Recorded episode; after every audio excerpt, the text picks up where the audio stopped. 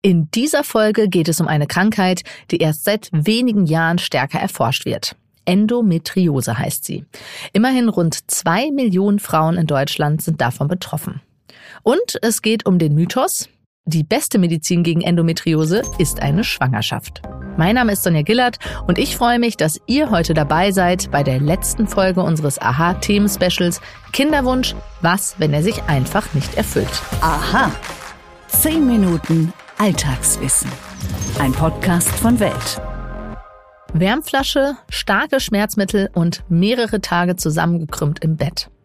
Für einige Frauen gehört das während der Regelblutung dazu. Der Grund dafür kann eine Krankheit sein, die teils so schlimme Schmerzen hervorruft, wie Frauen sie während der Geburt erleben. Endometriose heißt die Krankheit und kann auch die Fruchtbarkeit der Betroffenen einschränken. Doch es gibt Behandlungsmöglichkeiten und unter anderem darum soll es heute gehen. Um mehr darüber zu erfahren, habe ich Silvia Maxner eingeladen. Sie ist Gynäkologin und Leiterin des Endometriosezentrums der Berliner Charité. Hallo, Frau Maxner. Hallo. Sie haben ein Buch veröffentlicht über Endometriose, die unterschätzte Krankheit. Ich würde deswegen auch gleich einmal damit starten mit ein bisschen Aufklärungsarbeit. Was passiert denn im Körper, wenn eine Frau an Endometriose erkrankt ist? Vielleicht können Sie das kurz einmal zusammenfassen für die Hörer.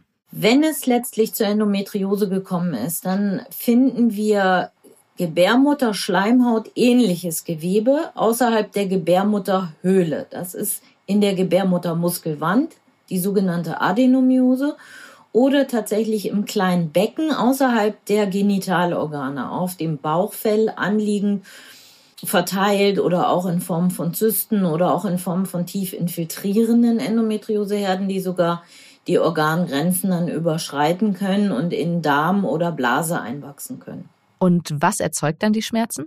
Das ist ja das Gewebe entstammt der Gebärmutter und ich habe ja gesagt, äh, sozusagen Gebärmutter-Schleimhaut ähnliches Gewebe. Und jeden Monat, wenn sich also der Zyklus abläuft, dann hat es ja im Grunde genommen immer nur das eine große Ziel. Es, es reift ein Follikel heran, der springt, der soll befruchtet werden und die Gebärmutter-Schleimhaut soll aufbereitet werden, vorbereitet werden zur Einnistung eines befruchteten Eis. Das ist ja im Grunde genommen unser Zyklus, was äh, jeden Monat abläuft. Während der Eizellreifung werden Hormone gebildet, damit nämlich die Gebärmutterschleimhaut sich aufbauen kann, sogenannte Östrogene. Und nach dem Eisprung kommen auch noch Gestagene dazu. Das ist eben alles wichtig. Ähm, diese Hormone, die kommen mit dem Blut zusammen in die Gebärmutter und dann baut sich die Schleimhaut auf. Und natürlich erreichen auch Endometrioseherde diese Hormone weil das übers Blut verteilt ist. Deswegen unterliegen die Ektopenherde auch den hormonellen Einflüssen des Zykluses. Und so wie es dann auch dann, ähm, wenn bei einer nicht erfolgten Konzeption, also wenn sich kein Ei eingenistet hat, zur Abbruchblutung dann kommt, die Menstruationsblutung, hat sich eben in dieser Zeit, haben sich auch die äußeren Herde etwas aufgebaut, sind aktiv und äh, setzen dann zur Zeit der Menstruation eben Schmerzbotenstoffe und alle möglichen Faktoren frei. Und es kommt auch dort quasi zu diesem Anstoß der Abbruchblutung. Aber das, die haben ja gar keinen Anschluss an die Außenwelt, sondern sind ja halt in sich geschlossen. Das heißt, es blutet da in sich hinein und äh, ist halt entzündet dann ganz klar. Deswegen sind eben die Beschwerden, die damit einhergehen, leiten sich dadurch eigentlich logischerweise ab, dass man eben starke Regelschmerzen hat, solange sich das auch in, in der Gebärmutter bewegt, aber auch außerhalb der Gebärmutter ist es eben so, dass es dann ein Regelschmerz ist, aber auch manchmal schon Schmerzen vor der Blutung auftreten können. Normalerweise ist es jetzt ja leider so, dass das sehr lange dauert, bis es eben dann noch diagnostiziert wird. Das heißt, im Verlauf dieser vielen Jahre, die den Frauen schon den Schmerzen ausgesetzt sind, aktiviert sich aber auch das Schmerzgedächtnis, die Schmerzverarbeitung verändert sich und man wird mit der Zeit immer empfindlicher für Schmerz. Was hat das dann für Folgen? So dass dann auch äh, Wasser lassen, Stuhlgang äh, wehtun kann. Man verkrampft sich, die Beckenbodenmuskulatur verkrampft sich, weil das wirklich sehr starke Schmerzen sind. Das heißt, es kommen noch sekundäre Faktoren dazu, die das Ganze erschweren und die Schmerzwahrnehmung sich immer mehr sensibilisiert, so dass dann auch Schmerzen im Geschlechtsverkehr dazukommen können. Jetzt äh, hört mal, hören schon viele Mädchen, na ja, Unterleibschmerzen während der Regelblutung sind normal. Vielleicht können Sie ganz kurz mal differenzieren. Wann handelt es sich um diese sogenannten normalen Regelschmerzen, Abbruchblutungsschmerzen und wann um einen Hinweis, einen frühen Hinweis auf Endometriose? Genau, das ist nämlich ganz wichtig und das ist das, was in unserer Gesellschaft total fehlt. Diese Wahrnehmung, Regelschmerz ist doch normal, stell dich nicht so an, das ist wirklich eine Katastrophe. Ja? In Australien gibt es gerade eine aktuelle Umfrage äh, aus den letzten Jahren, wo die äh, 13- bis 24-jährige Menschen befragt haben und 90 Prozent geben Regelschmerzen an. Da müssen wir grundsätzlich umdenken. Sehr viele haben wirklich Beschwerden bei der Blutung. Und wenn wir in diese Gruppe hineingucken, sogar, wir versuchen das immer mit einer visuellen oder numerischen Analogskala äh, einzuordnen, wie stark die Schmerzen sind. Die geht eben von 0 bis 10. 10 ist der am schlimmsten vorstellbare Schmerz, da möchte man aus dem Fenster springen. Und der wurde in dieser Umfrage, und das bezog sich jetzt gar nicht auf Endometriose-Patientinnen, sondern wirklich auf alle, äh, im Mittel bei sechs. Das ist schon ganz ordentlicher Schmerz. Ne? Ab drei mag man eigentlich eine Schmerztablette äh, nehmen. Das ist eben die, die, die Herausforderung, wie Sie sagen, das herauszuarbeiten. Dazu muss eben ein erfahrener äh, Gynäkologin, Gynäkologe oder auch Kinderarzt und Hausarzt. Das muss viel breiter gefächert werden, dieses Wissen. Dann müssen wir ein paar Fragen stellen. Eben einmal die Einordnung der, der Schmerzstärke mit so einer Skala. Da sagen wir so, ab sechs ist es auf jeden Fall schon nicht mehr normal. Ähm, dann fragt man aber weiter, weil das ist natürlich auch was Subjektives. Ja? Schmerz. Jeder empfindet das anders. Also fragt man dann vielleicht nochmal, naja, gehst du denn zur Schule? Kannst du alles machen? Kannst du deinen Sport machen? Brauchst du ein Schmerzmittel? Wir reden aber hier bei pathologischen Menstruationsschmerzen schon davon, dass man das wirklich dreimal täglich, auch höhere Dosierungen, 600, 800 Milligramm nehmen muss und äh, typischerweise der Schmerz dann eben nicht weg ist, sondern die meisten geben das dann so, der rutscht dann so auf eine auf der Skala so auf drei, vier ein. Das heißt, sie können eigentlich gerade den Tag dann so klarkommen äh, irgendwie, aber nicht richtig arbeiten. Und wir haben zum Beispiel eine Auswertung von unseren Jugendlichen gemacht, die wir in der Betreuung haben. Und wir viele Hunderte, die geben sogar den Schmerzwert, den mittleren bei acht an das ist ja mit Geburtsschmerz zu vergleichen. Das kann man nicht jeden Monat aushalten. Das ist ja fürchterlich. Und da kommen dann oft auch so vegetative Begleiterscheinungen dazu, dass man wirklich Übelkeit, Erbrechen, Durchfall hat und äh, Kreislaufprobleme. Und dann ist man ja richtig krank. Das darf auf gar keinen Fall so sein. Und die haben dann oft auch tatsächlich schon bevor die Blutung wirklich anfängt, auch schon Schmerzen. Da muss in dem Moment, also gerade bei Jugendlichen oder jungen Frauen, noch gar keine Endometriose sichtbar sein. Ja, manchmal ist es so, wenn man zu früh eine Bauchspiegelung machen würde, dass man da gar nicht sieht, weil das alles noch in der Gebärmutter abläuft. Trotzdem denke ich, dass wir da viel mehr aufmerksam sein müssen und auch behandeln müssen weil es gibt total viele Möglichkeiten äh, auch der Behandlung. Also wenn man jetzt sagt, hm, Schmerztabletten helfen mir auch ganz gut, dann kann man natürlich auch noch Yoga machen, wirklich dem Beckenbodenverspannung entgegenwirken. Mit Ernährung kann man viel machen, eine antientzündliche Ernährung. Ich möchte gerne noch einmal zurückspringen, bevor wir über die Linderung und Behandlung sprechen. Wenn es um den Kinderwunsch geht, ist Endometriose ja auch ein Faktor, der als mögliche Einschränkung der Fruchtbarkeit im Raum steht. Muss ich bei der Diagnose denn sofort davon ausgehen, dass es ein Problem mit dem Schwangerwerden geben wird? Naja, wenn wir jetzt, also Endometriose ist ja wirklich eine sehr, sehr häufige Erkrankung. Ne? Also wir gehen davon aus, dass zehn, mindestens zehn Prozent der menstruierenden Menschen betroffen sind. und wir gucken uns das weltweit an, dann äh, muss man sich jetzt nicht so große Sorgen machen, weil wir schon wissen, dass sehr viele Frauen mit Endometriose auch schwanger werden. Da hat es tatsächlich was dann mit dem Ausmaß der Endometriose zu tun. Wir haben ja unterschiedliche Endometriosearten. Einmal die Gebärmutter, die Bauchfellendometriose, aber je nachdem, wie stark die äh, Entzündung ist im Bauchraum, kommt es auch zu Verklebungen im Bauchraum oder auch zu Zysten an den Eierstöcken. Und dann erhöht sich das gesamte Stadium dieser Erkrankung. Und da sehen wir schon, äh, dass natürlich je mehr und je ausgeprägter Endometriose ist, da auch mehr Störfaktoren zusammenkommen. Weil wir natürlich auch wissen, es ist gar nicht so einfach, die Kausalität jetzt zu sagen, weil es ist nicht so einfach wie bei Chlamydien zum Beispiel, die den Eileiter zumachen. So, und dann ist der zu und dann geht da eben nichts mehr durch. Also wissen wir, woran das liegt. Ne? Weshalb die Frau dann nicht schwanger werden kann. Bei Endometriose ist es komplizierter. Können Sie das äh, genauer erklären? Was bedeutet das genau?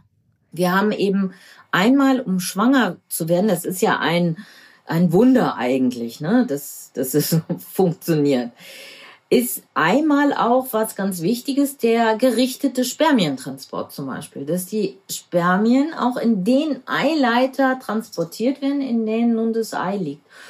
Und da wissen wir schon mal, zum Beispiel schon mal, dass die Gebärmutter, die Adenomiose, eine große Rolle spielt, weil sich dadurch mit der Zeit tatsächlich die die Anordnung der Muskeln etwas verändert in der, in der Gebärmutter, die Kontraktionsabläufe äh, sich verändern.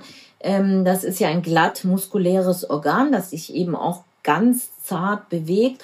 Und diese, dieser gerichtete Spermientransport ist ganz eindeutig oftmals verändert bei Frauen mit einer Adenomiose. Das heißt, die Spermien kommen schon mal dort nicht so optimal an, wie sie sollten. Dann kann natürlich auch die Anatomie extrem verändert sein. Ähm, so ne, normalerweise ist ja der der Fimbrientrichter von dem Eileiter ganz frei beweglich, sucht sich die Stelle, wo das Ei dann da springt und legt sich da rum. Und wenn das alles verklebt ist und entzündet ist, funktioniert es auch nicht so gut.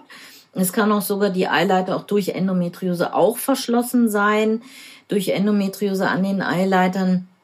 Also das macht das Ganze dann auch nochmal schwierig. Wir wissen auch, dass selbst wenn das alles frei ist, aber die Frau Bauchfellherde hat, dass eben auch alles ein entzündliches Milieu ist und dadurch die Spermienbeweglichkeit auch verändert ist. Also das ist sehr, sehr komplex.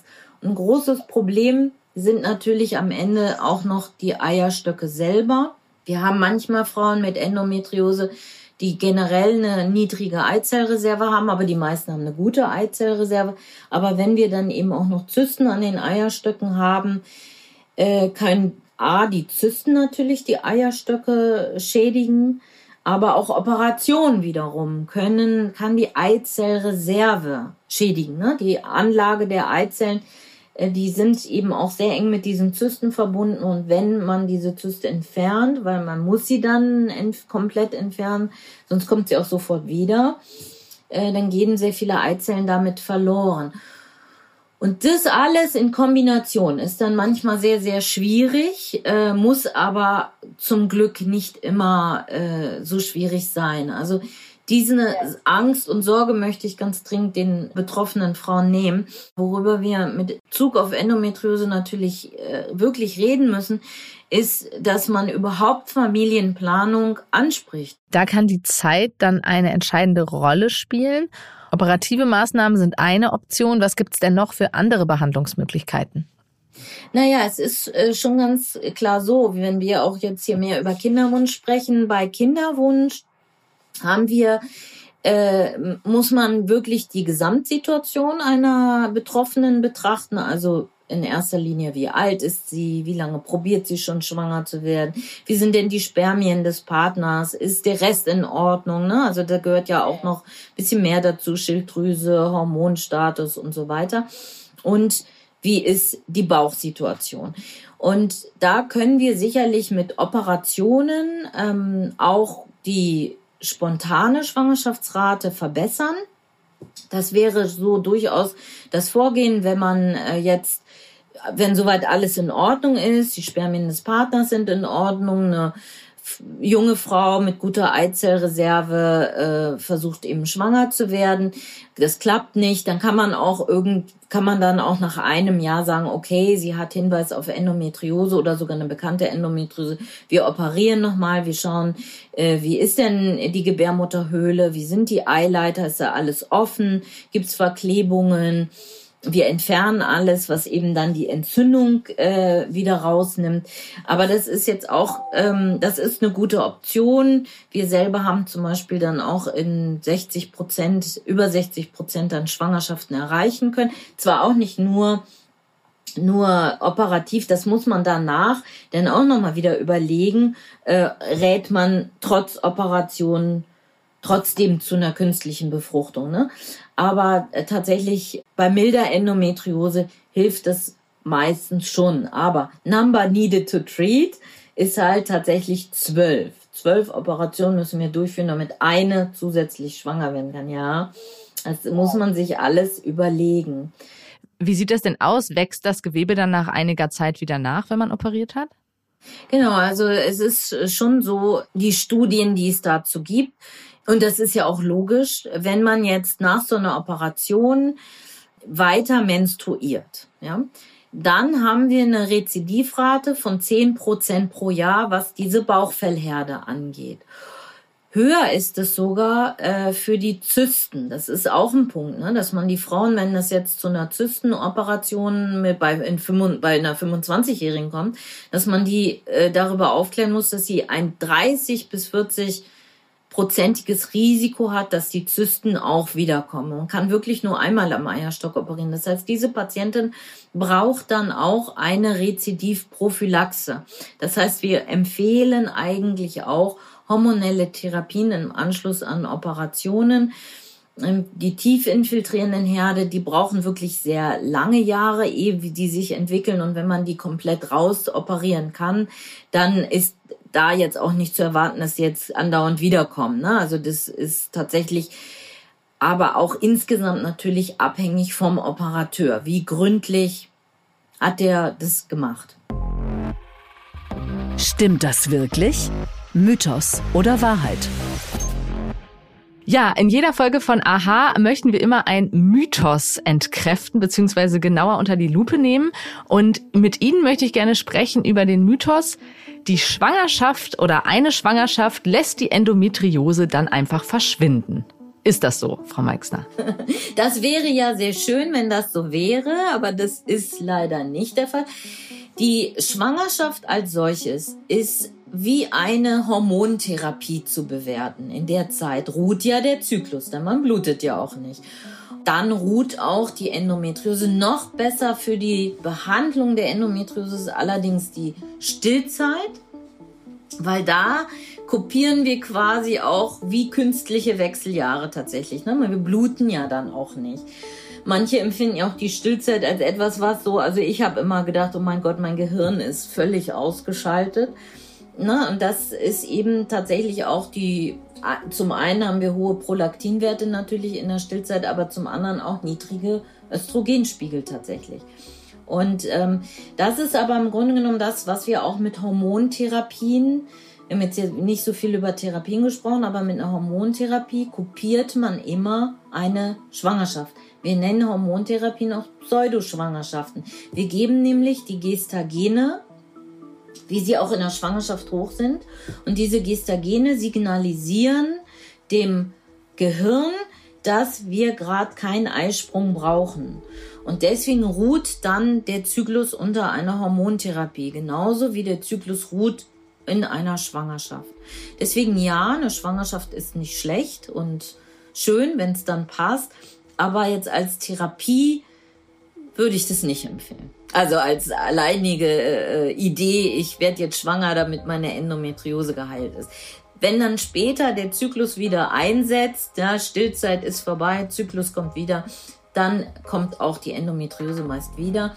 Aber manchmal hält dieser, dieser Therapieeffekt auch etwas an. Wahrscheinlich ist dadurch dieser Mythos so entstanden. Vielen Dank für die Einschätzung, Frau Maxner. Gerne. Um zu verstehen, was heute passiert, müssen wir wissen, was bisher geschah. Genau dafür gibt es unseren neuen Geschichtspodcast. Von politischen Intrigen im antiken Rom über die fanatischen Sektenführer in der frühen Neuzeit bis hin zu den großen Eroberern des mongolischen Reichs und ihren Management-Skills. Ich bin Joachim Telgenbischer. Ich bin Nils Minkmar. Und wir finden heraus, was bisher geschah, um zu verstehen, was heute passiert. Höre, was bisher geschah, überall, wo es Podcasts gibt. Das war Silvia Mexner, die Leiterin des Endometriosezentrums der Berliner Charité. Diese Folge war auch schon die letzte der vier Folgen zu unserem Aha-Themen-Special Kinderwunsch, was, wenn er sich einfach nicht erfüllt. Der nächste Themenmonat bei Aha startet im April. Dann geht es um Verbrechen und welche Rolle die Wissenschaft bei der Aufklärung spielt. Bis dahin bekommt ihr die regulären Folgen von Aha jeden Dienstag, Mittwoch und Donnerstag. Falls ihr noch Fragen zu diesem oder anderen Themen habt, schreibt uns doch gern eine E-Mail an wissen.welt.de. Wir haben da eine Mail von Laura bekommen und sie hat sich die Aha-Interviews auch zum Nachlesen gewünscht. Diesen Wunsch wollen wir erfüllen und wir starten mit den Interviews der Kinderwunsch-Sonderfolgen, sogar mit mehr Fragen und Antworten. Die könnt ihr dann bei Welt nachlesen. Wir haben dazu auch ein vergünstigtes Abo-Angebot für euch. Unter welt.de slash Podcast-Abo bekommt ihr für drei Monate das Digital-Abo, mit dem ihr auch diese Transkripte und viele weitere Weltwissensartikel lesen könnt, für 4,99 Euro statt für 9,99 Euro. Ja, und wenn euch das interessiert, dann findet ihr den Link zum Abo und zu den Transkripten in den Show Notes dieser Folge. Damit ihr keine Folge von Aha verpasst, abonniert den Podcast doch gern auf den Podcast-Plattformen oder aktiviert bei Spotify die Glocke. Ja, und wenn ihr uns bei Aha unterstützen möchtet, dann helft ihr uns sehr mit einer positiven Bewertung auf den Podcast-Plattformen. Mein Name ist Sonja Gillard und ich sage bis zum nächsten Mal.